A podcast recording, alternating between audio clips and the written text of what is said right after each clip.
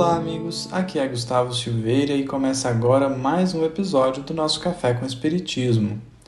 Hoje passaremos pela lei que certamente está entre as mais fascinantes e muito provavelmente seja a mais consoladora de todas as leis morais.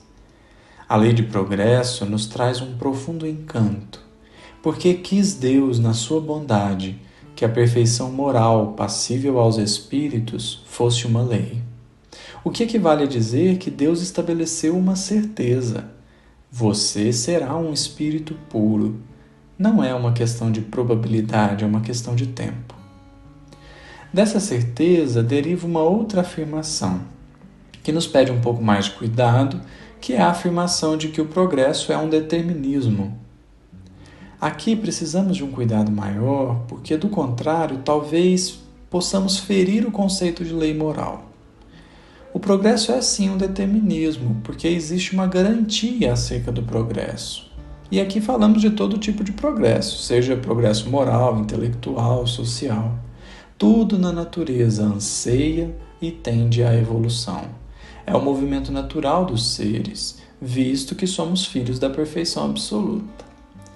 Porém, hoje focaremos no progresso individual das criaturas, porque a grande questão para nós é se o progresso individual é ou não uma questão de escolha. Para isso, buscaremos algumas questões do Livro dos Espíritos.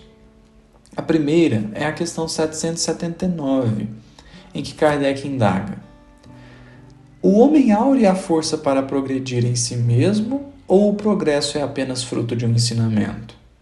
E os espíritos responderam: O homem se desenvolve por si mesmo, naturalmente.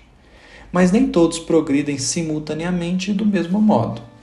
Dá-se então que os mais adiantados auxiliam o progresso dos outros por meio do contato social. Aqui já há pontos importantíssimos. Se o progresso fosse uma imposição no sentido de ser uma violência que se faz às criaturas, então todos deveríamos evoluir mais ou menos do mesmo modo e mais ou menos ao mesmo tempo.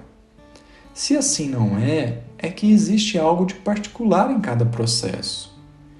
E tanto não é uma imposição que o homem se desenvolve por si mesmo, o que deixa nossa análise bastante interessante.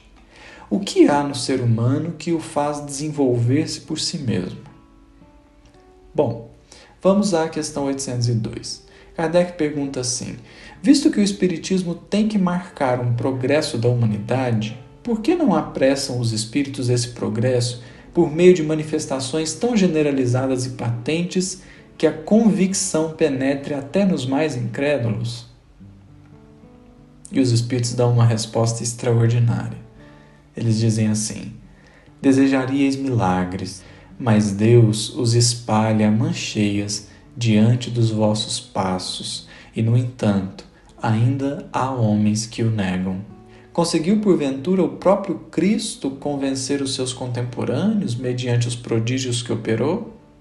Não conheceis presentemente alguns que negam os fatos mais patentes ocorridos às suas vistas? Não há os que dizem que não acreditariam mesmo que vissem? Não, não é por meio de prodígios que Deus quer encaminhar os homens. Em sua bondade, ele lhes deixa o mérito de se convencerem pela razão. Essa fala final nos interessa muito aqui. Não é por meio de prodígios que Deus quer encaminhar os homens, em sua bondade, ele lhes deixa o mérito de se convencerem pela razão. É por isso que entendemos que a lei de progresso é uma lei moral. O progresso se dá naturalmente, mas sem violar o livre-arbítrio. Deus não evolui pela criatura. O espírito, sim, anseia o progresso, deseja avançar naturalmente, por livre escolha. Na questão 118, somos informados disso. Quando os espíritos dizem que, embora não possamos degenerar, podemos ficar estacionários. Todavia, ficaremos para sempre paralisados na nossa trajetória espiritual? Poderia um espírito ficar sempre no mesmo estado evolutivo que se encontra? Não. Kardec diz assim no comentário da questão 783: O homem não pode conservar-se indefinidamente na ignorância, porque tem de atingir a finalidade que a providência lhe assinou. Ele se instrui pela força das coisas. O ser humano se instrui pela força das coisas, o que significa que existe um diálogo entre a intimidade do espírito e tudo o que lhe acontece em derredor. Há uma força que nos favorece o progresso, uma força incessante que nos propõe avançar. Mas que força é essa? Emmanuel afirma no livro da Esperança: Deus é a força do tempo, tanto quanto o tempo é a força de Deus. O tempo em si não transforma nada. Deixar o tempo passar para que tudo se ajuste só adianta porque Deus é a força do tempo. Deus age, Deus trabalha, Deus dialoga com a nossa intimidade, que através dos sofrimentos incessantes começa a ansiar situações e condições melhores.